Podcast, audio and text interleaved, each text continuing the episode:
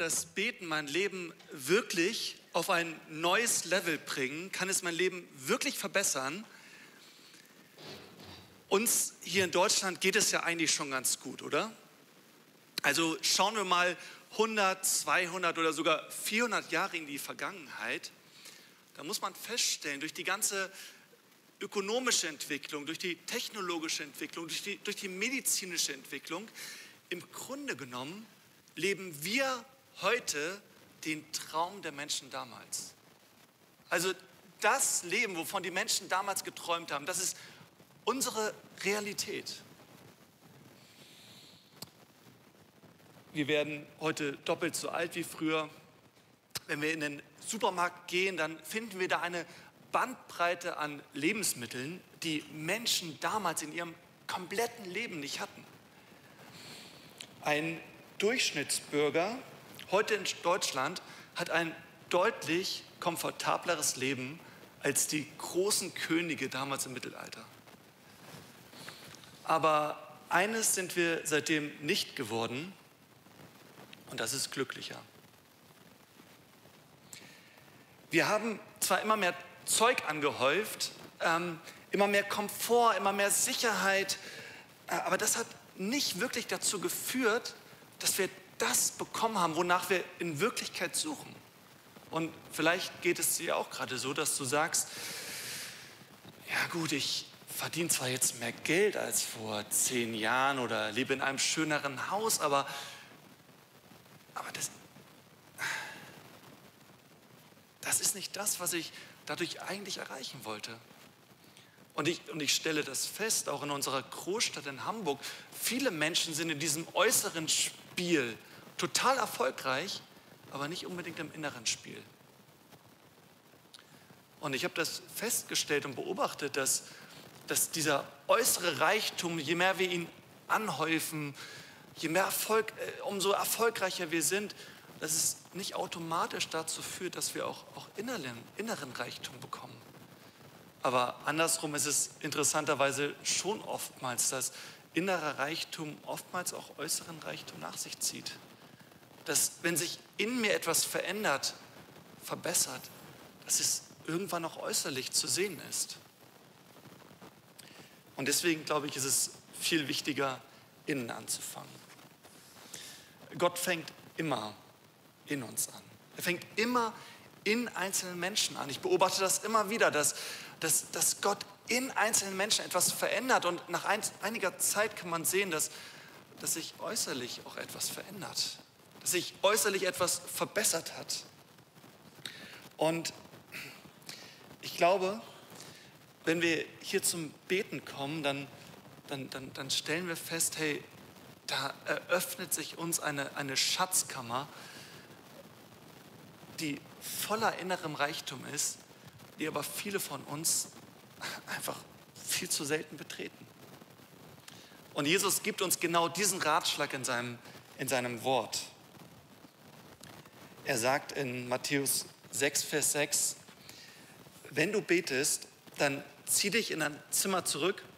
In älteren Bibelübersetzungen steht da dieses Wort, geh in dein Kämmerlein. Also, und er schließt die Tür hinter dir zu und dann bete zu deinem Vater, der im Verborgenen ist. Also den man auch nicht immer sieht, der für viele Menschen unsichtbar ist. Und dein Vater, der in das Verborgene sieht, der wird es dir vergelten. Das ist ein krasses Versprechen von Jesus. Und man muss ja auch feststellen, dieser Jesus, ich würde sagen, kein Mensch auf dieser Erde, der jemals gelebt hat, hatte so einen inneren Reichtum wie Jesus selbst. Jesus war innerlich unheimlich reich und das hat man, das hat man von außen auch gesehen. Und ja, wie hat Jesus gebetet? Jesus hat vor anderen Menschen, da wo andere zugeschaut haben, da hat er immer relativ kurz und bündig gebetet, aber im Geheimen, da wo die wenigsten zugesehen haben, da hat er ausgiebig gebetet.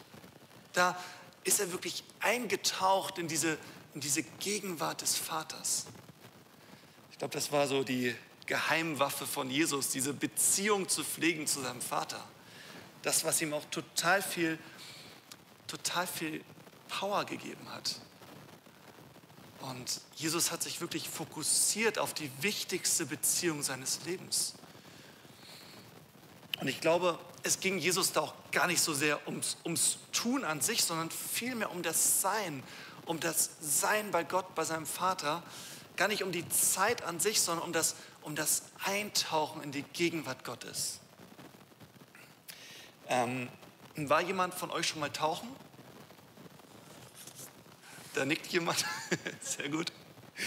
Wenn man einen Tauchschein macht, also wenn man das erste Mal wirklich eintaucht ins Meer, dann stellt man meistens wirklich ganz überrascht fest, dort unten bietet sich eine, eine, eine ganz neue Welt. Ich habe euch hier mal ein Bild mitgebracht, wie das aussehen kann. Wenn man einmal abtaucht, dann sieht man, hey, da unten gibt es so viel zu entdecken.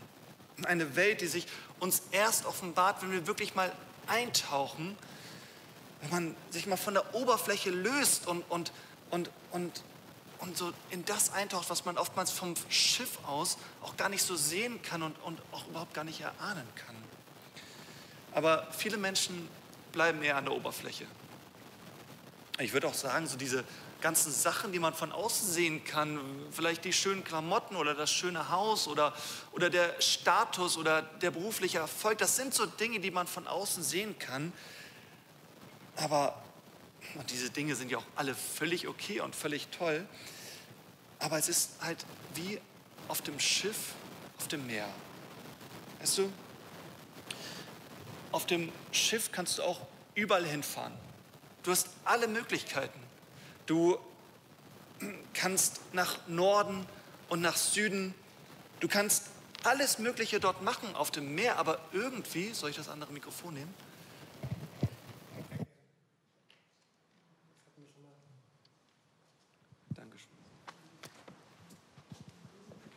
Hallo?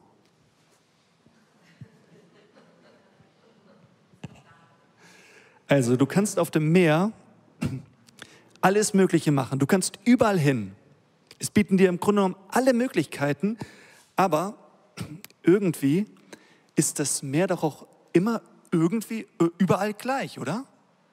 Ich meine, die Faszination des Meeres, die wirst du erst bemerken, wenn du irgendwann mal wirklich reinspringst und untertauchst und gucken, was da unter der Oberfläche ist.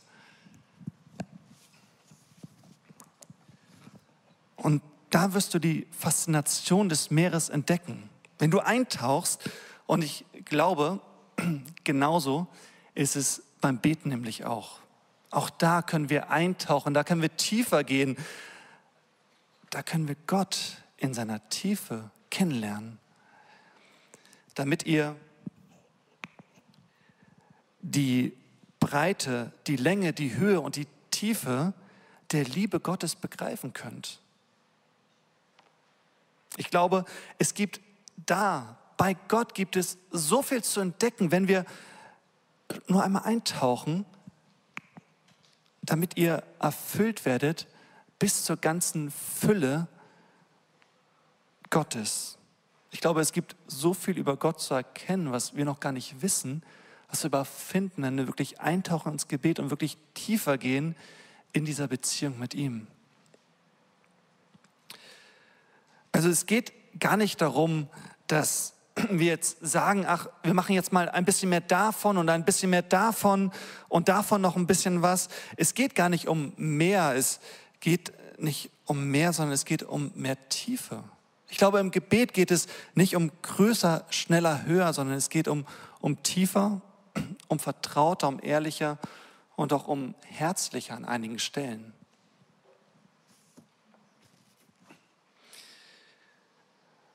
Aber vielleicht stellst du dir jetzt auch die Frage, ja, aber Silvanus, brauchen wir wirklich alle diese Tiefe?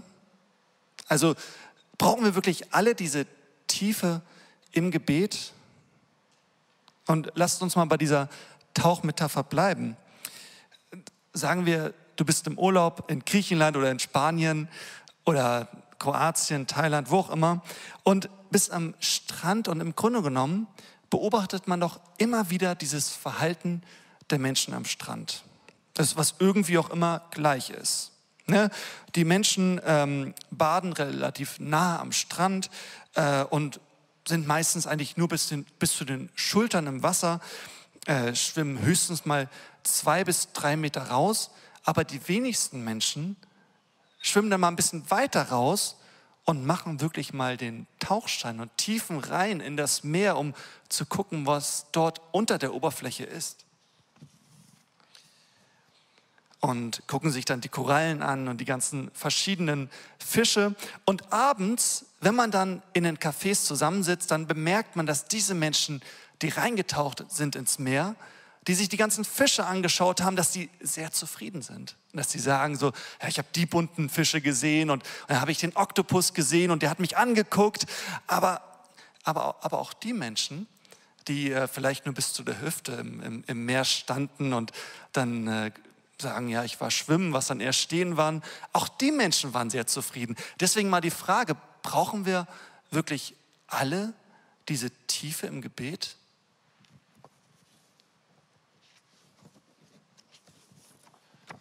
Und ich habe euch hier mal, das wird jetzt ein bisschen schwierig, ich habe euch jetzt mal hier diese Zwiebel mitgebracht. Und mit dieser Zwiebel möchte ich mal so zum Ausdruck bringen, wie das mit der Beziehung zu Gott eigentlich ist. Ich meine, wenn ich in den Kern dieser Zwiebel eindringen will, dann muss ich sie Zwiebelschicht für Zwiebelschicht öffnen. Und ich denke, in der Beziehung zu Gott ist das ganz genauso. Auch dort können wir immer tiefer eindringen. Auch da können wir Gott immer, immer besser kennenlernen, immer mehr Erkenntnis über ihn dazugewinnen. Und das heißt, die Beziehung zu Gott, die kann auch immer inniger werden und auch immer tiefer. Und da muss man natürlich feststellen, dass, dass jeder von uns an einem anderen Punkt ist was die Beziehung zu Gott angeht. Jeder von uns befindet sich auf, an einem anderen Punkt auf der Reise mit Gott. Und natürlich ist es nicht für jeden von uns dran, dass wir jetzt direkt ganz tief eindringen in die tiefsten Erkenntnisse Gottes und direkt den Tauchschein machen, sondern hey, vielleicht bist du ja jemand, der noch gar nicht schwimmen kann. Und vielleicht musst du ja erstmal schwimmen lernen. Vielleicht musst du ja erstmal Ja sagen zu Gott erstmal in diese Beziehung eintreten. Erstmal die ersten Schwimmübungen machen oder Tauchversuche im kleinen Pool, wo man noch schwimmen kann. Mit einem Menschen beten, der das schon öfter gemacht hat und dem du vertraust. Oder in deiner Kleingruppe. Aber ich glaube, generell ist es so, dass wir in der Beziehung mit Gott, dass wir nicht irgendwann irgendwo angekommen sind, sondern dass wir auf dem Weg mit Gott sind, auf der Reise mit ihm. Und deswegen ist ganz wichtig die Frage, die wir uns stellen können, was ist eigentlich mein persönlicher nächster Schritt mit Gott? Was ist mein nächster Schritt mit Gott in dieser Beziehung? Wo kann ich tiefer eindringen? Wo kann ich ihn besser kennenlernen?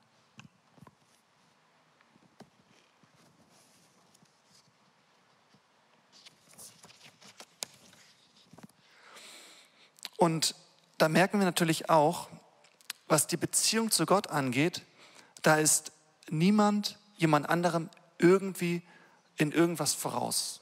Und ich finde, das ist wirklich schön zu wissen. Das Gute ist ja, ob ich Gott schon ganz lange kenne oder gerade ganz am Anfang bin in meiner Beziehung mit ihm, hey, ich kann Gott genauso intensiv erleben wie jemand, der vielleicht schon 20 Jahre mit ihm unterwegs ist. Wisst ihr, ich kann bis zur Hüfte am Strand stehen, aber ein viel intensiveres Erlebnis haben als jemand, der vielleicht gerade draußen im Meer ist und ganz tief eintaucht.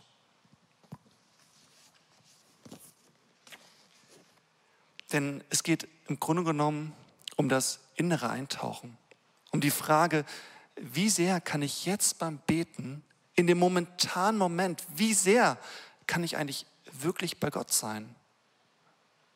Jetzt gerade an dem Punkt, wo ich bin auf meiner Reise mit Gott. Das heißt, in, in Gottes Augen bist du nicht erst richtig an dem Punkt, wo du vielleicht, um bei unserer Metapher zu bleiben, ganz tief eintauchst bei ihm, sondern du bist schon richtig an einem Punkt, wo du, wo du dich jetzt gerade mit Gott befindest. Egal wie weit du auf diesem Weg mit ihm bereits gegangen bist. Hauptsache, du bist mit Gott unterwegs. Du kannst den Frieden, die Freude, das Glück, die, die Fülle bei Gott jetzt schon finden. Und das finde ich total genial. Aber vielleicht sitzt du ja jetzt auch in den Reihen und sagst dir, also es geht ja jetzt ums Beten. Jürgen hat am Anfang schon ganz viel schon gesagt, wie sehr er sich auf diese Serie freut. Aber vielleicht sagst du dir ja, ach, beten, also ganz ehrlich, das finde ich wirklich nicht so spannend. Also da, da gibt es wirklich Aktivitäten, die stelle ich mir interessanter vor. Also mich jetzt hinsetzen, die Augen schließen, so ganz ruhig da sitzen, mit Gott reden. Äh, ist, ist das nicht irgendwie langweilig? Und ähm, um auf diesen Gedanken einzugehen, den glaube ich viel mehr Menschen von uns haben, als wir das manchmal zugeben, möchte ich mal mit euch einen kleinen Abstecher in die Welt des Hochleistungssports machen. Wenn wir uns nämlich mal anschauen, wie die Weltbesten trainieren, das ist ganz interessant, das ist gar nicht so abwechslungsreich, wie wir uns das mal vorstellen. Ganz anders ist das im Amateurbereich. Also wenn man heutzutage in irgendeinen Dorfclub geht und sich schaut, wie da Tennis, Kindertraining stattfindet oder Amateurtraining, ja, die Trainer lassen sich ganz viel ausdenken, also sehr viele verschiedene Übungen, damit es den Sportlern bloß nicht langweilig wird. Wenn ihr aber euch mal ein Profitraining anschaut, also wie die Weltbesten trainieren, dann sieht das ganz anders aus. Das ist sehr reduziert von der Varianz der Übungen. Stattdessen da, findet da sehr viel Automatisierung der Dinge statt. Und von außen könnte man jetzt sagen, du meine Güte, trainieren die denn immer dasselbe? Wird das nicht irgendwann langweilig? Aber passt mal auf, was Franziska von Almsieg gesagt hat. Wer von euch kennt Franziska von Almsieg? Melden sich doch noch einige. Also Franziska von Almsieg, beste deutsche Schwimmerin, war sie mal Goldmedaillengewinnerin, eine lebende Legende die wurde auch mal diesbezüglich gefragt, weil das Schwimmen ist ja eigentlich stinklangweilig, oder? Es geht immer vorwärts, rückwärts, vorwärts, rückwärts und immer, immer dasselbe. Und Franziska von Eimsig hat mal gesagt, weil sie gefragt wurde, sie hat gesagt, naja, ich bin noch nie die gleiche Bahn zweimal geschwommen. Das heißt, sie hat immer diesen gegenwärtigen Moment so intensiv wahrgenommen, dass er jedes Mal ein anderer war. Und ich glaube, beim Beten kann es uns ganz genauso gehen. Ich meine, das Leben ist jedes Mal etwas anderes. Du bist jedes Mal etwas anderes. Du bist jedes Mal in einer neuen Frequenz und, und deswegen glaube ich, kann auch diese Begegnung mit Gott jedes Mal eine neue, eine andere, eine erfrischende Erfahrung sein. Aber in unserer Gesellschaft ähm, suchen wir ja eigentlich immer sehr stark nach der Abwechslung. Also nach einer Variante von dem, was wir glauben zu kennen. Ohne es jemals in der Intensität wirklich wahrgenommen zu haben. Das ist bei allen möglichen Dingen so und bei manchen Menschen auch im Bereich der Partnerschaft.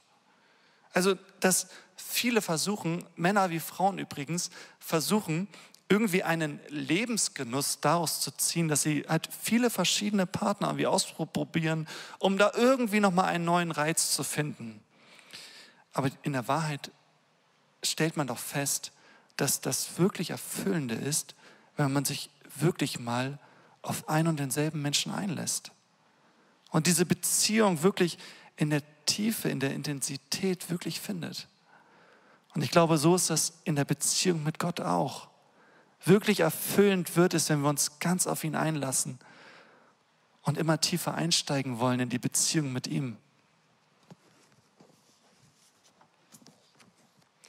Und ich glaube, das wird halt nicht irgendwann langweilig, sondern es wird immer vertrauter, immer herzlicher, immer ehrlicher, immer ganzheitlicher und ich glaube, auf lange Sicht gesehen kann es auch immer intensiver werden.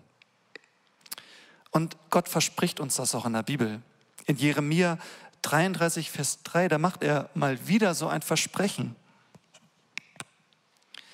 Da sagt er, rufe mich an, so will ich dir antworten und will dir kundtun große und unfassbare Dinge, von denen du noch nichts weißt. Also was ist das für ein Versprechen? Es ist ein Versprechen, dass, dass Gott noch so viel für uns bereithält.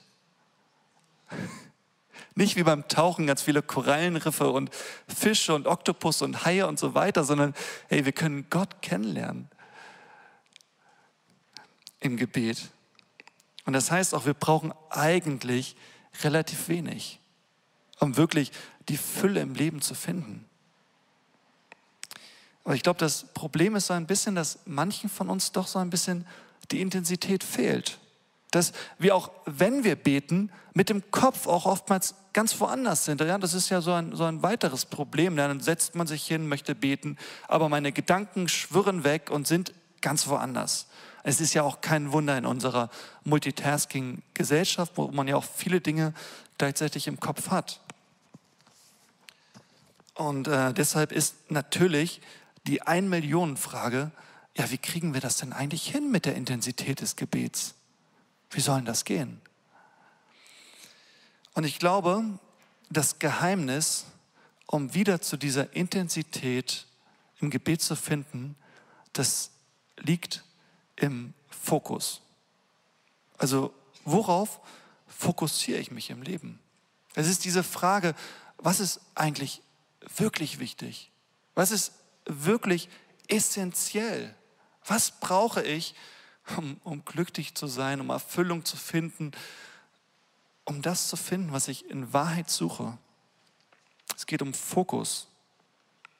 Als Jesus einmal gefragt wurde, was wirklich wichtig ist, also jetzt wirklich, wirklich wichtig, da hat er geantwortet, also wirklich wichtig ist, dass du Gott liebst mit ganzem Herzen, mit ganzer Hingabe und mit ganzem Verstand. Aber wie soll das gehen mit dem ganzen Verstand? Wenn ich ständig mehrere Sachen gleichzeitig im Kopf habe, wie soll das gehen? Denn wir leben ja in einer Multitasking-Gesellschaft und Multitasking ist die Strategie, die jungen Leuten heutzutage auch schon in Universitäten als die Kernfähigkeit des 21. Jahrhunderts eingeredet wird, um in dieser Welt zu bestehen und wirklich erfolgreich zu sein. Aber dieser Vers, also Jesus sagt etwas ganz anderes und das ist auch meine Beobachtung der letzten Jahre. Nicht Multitasking ist die entscheidende Fähigkeit, sondern Fokus. Und Fokus bedeutet halt eben auch, nicht nur Ja zu sagen zu einer großen Sache, sondern vielleicht auch Nein zu sagen zu einer anderen großen Sache. Oder, oder Nein zu sagen zu, zu vielen anderen kleinen Sachen. Nein zu sagen zu, zu Sachen, die mich vielleicht auch zu sehr ablenken und, und meinen Kopf, meine Gedanken und Gefühle ständig in Beschlag nehmen. Und wenn du jetzt gerade sagst, ja, ich wünsche mir das, dass meine Beziehung zu Gott wieder inniger wird und herzlicher und, und, und tiefer. Ich wünsche mir das. Das ist doch eigentlich wirklich wichtig. Und wenn ich da wirklich die Fülle im Leben finde, ja, dann gerne, her damit. Hey, dann, dann ist vielleicht genau das für dich dran, den Fokus neu zu setzen auf Gott. Und wenn du sagst, ja, aber wie, dann könnte vielleicht auch das Prinzip der Subtraktion für dich relevant sein. Also Subtraktion, abziehen, minus. in der Regel addieren wir zu unserem, in unserem Leben ständig. Da kommt noch mehr dazu, noch mehr. Und vielleicht hast du auch genau das gedacht bei dieser Predigtreihe Beten. Ja, okay, dann kommt jetzt zu allem, was ich jetzt tue, auch noch das Beten dazu. Wie soll ich denn das alles unterkriegen? Hey, vielleicht ist es dran, erstmal den Fokus neu zu setzen, zu sagen, ich ziehe an anderer Stelle was ab um da wieder den Kopf für zu haben, für diese Begegnung mit Gott. Ich glaube, wenn wir diesen Traum wirklich umsetzen wollen, dann könnte dieses Geheimnis in der Subtraktion liegen. Und wenn wir uns dann in der nächsten Woche befinden und, und, und es ist wieder alles so voll und was weiß ich, du kommst morgen in dein Büro und machst den Laptop auf und da warten 57 E-Mails auf dich. Ja, wie sollen das da gehen? Ganz ehrlich. Gut, ein Drittel der E-Mails kannst du vielleicht löschen, aber zwei Drittel musst du unbedingt beantworten und der Tag ist doch eh schon so voll und wie soll das denn da reinpassen? Ja, wie soll das gehen? Glaube, wie das gehen könnte, vielleicht nicht unbedingt in der Situation selber, aber wir können uns doch mal die Frage stellen, sag mal, was ist denn eigentlich die Ursache, dass es mir so geht? Und wenn ich dann im Büro sitze und das, und das ist alles Mist und das macht mich krank auf Dauer und in Wirklichkeit hätte ich es doch eigentlich anders, dann, dann kann ich mich zwar darüber aufregen, aber, aber wenn ich jetzt nicht die Entscheidung treffe und sage, ich ändere was an der Ursache, an, an, an den Dingen, die diese Situation verursacht haben, dann, ja, dann sitze ich morgen wieder im Büro und in einer Woche wieder und in drei Monaten immer noch und ärgere mich über die vielen E-Mails und was ich noch alles zu tun habe, warum ich keinen Kopf fürs Gebet habe. Aber wenn ich nichts an der Ursache ändere, dann, dann, dann wird sich auch nichts im Leben verändern. Aber wir können auch jetzt schon was tun. Denn wenn du morgen im Büro sitzt und du machst das E-Mail-Postfach auf und du sagst, es überflutet mich alles, es ist alles viel zu viel und die Welle ist zu groß, dann probier einfach mal Folgendes aus. Und damit komme ich zum Schluss. Um deinen Geist wieder ruhig zu machen, tu einfach mal Folgendes. Tu mal für einen kurzen Moment genau das Gegenteil von dem, was dein Inneres dir vielleicht gerade sagt. Das heißt, wenn du dein Postfach aufmachst und du sagst, du meine Güte, das muss ich jetzt alles beantworten und ich muss ganz schnell sein und du bist ganz ungeduldig und hektisch, dann, dann setzt dieser Unruhe, die in dir aufkommt, einfach mal eine Kontrasterfahrung entgegen. Setz dich ganz ruhig hin, mach einfach mal für drei Minuten die Augen zu, mach dir bewusst, dass, dass Gott jetzt bei dir ist, ganz nah und verharre einfach mal für drei Minuten in dieser Situation, in seiner Gegenwart.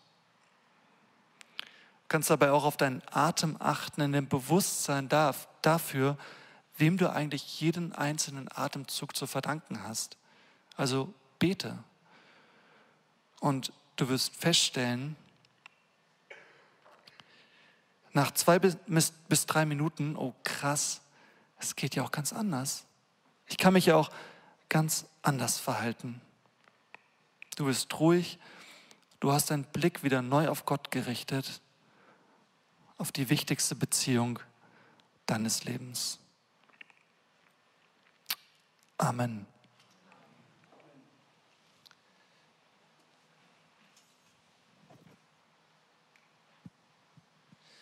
Ich möchte dich noch einladen. Ich habe ja heute so über diese verschiedenen Stationen auf dieser Reise mit Gott gesprochen. Und ihr seid alle an einem anderen Punkt auf eurer Reise mit Gott. Und ich möchte euch wirklich dazu einladen, einfach euch mal die Frage zu stellen, hey, wo bin ich gerade? Und was könnte so mein nächster Schritt mit Gott sein? Vielleicht ganz am Anfang erstmal Gott ganz neu kennenlernen oder zu sagen, ja, ich bin jetzt schon seit zwei Jahren an diesem Punkt und möchte irgendwie weiterkommen. Was könnte das sein?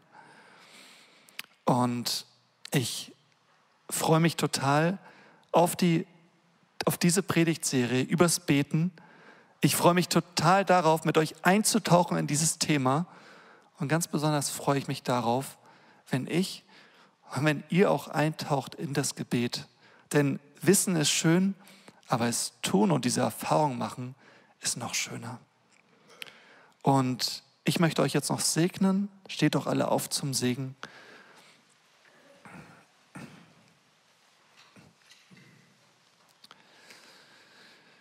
Und der Friede Gottes, der höher ist als alle Vernunft, der bewahre eure Herz und Sinne in Jesus Christus. Amen. Der Segen des dreieinigen Gottes sei mit euch am heutigen Tag und in der nächsten Woche. Und in diesem Wo Sinne, ihr könnt noch ein bisschen hier bleiben, die ihr im Saal seid, und euch online sage ich Tschüss, bis in zwei Wochen.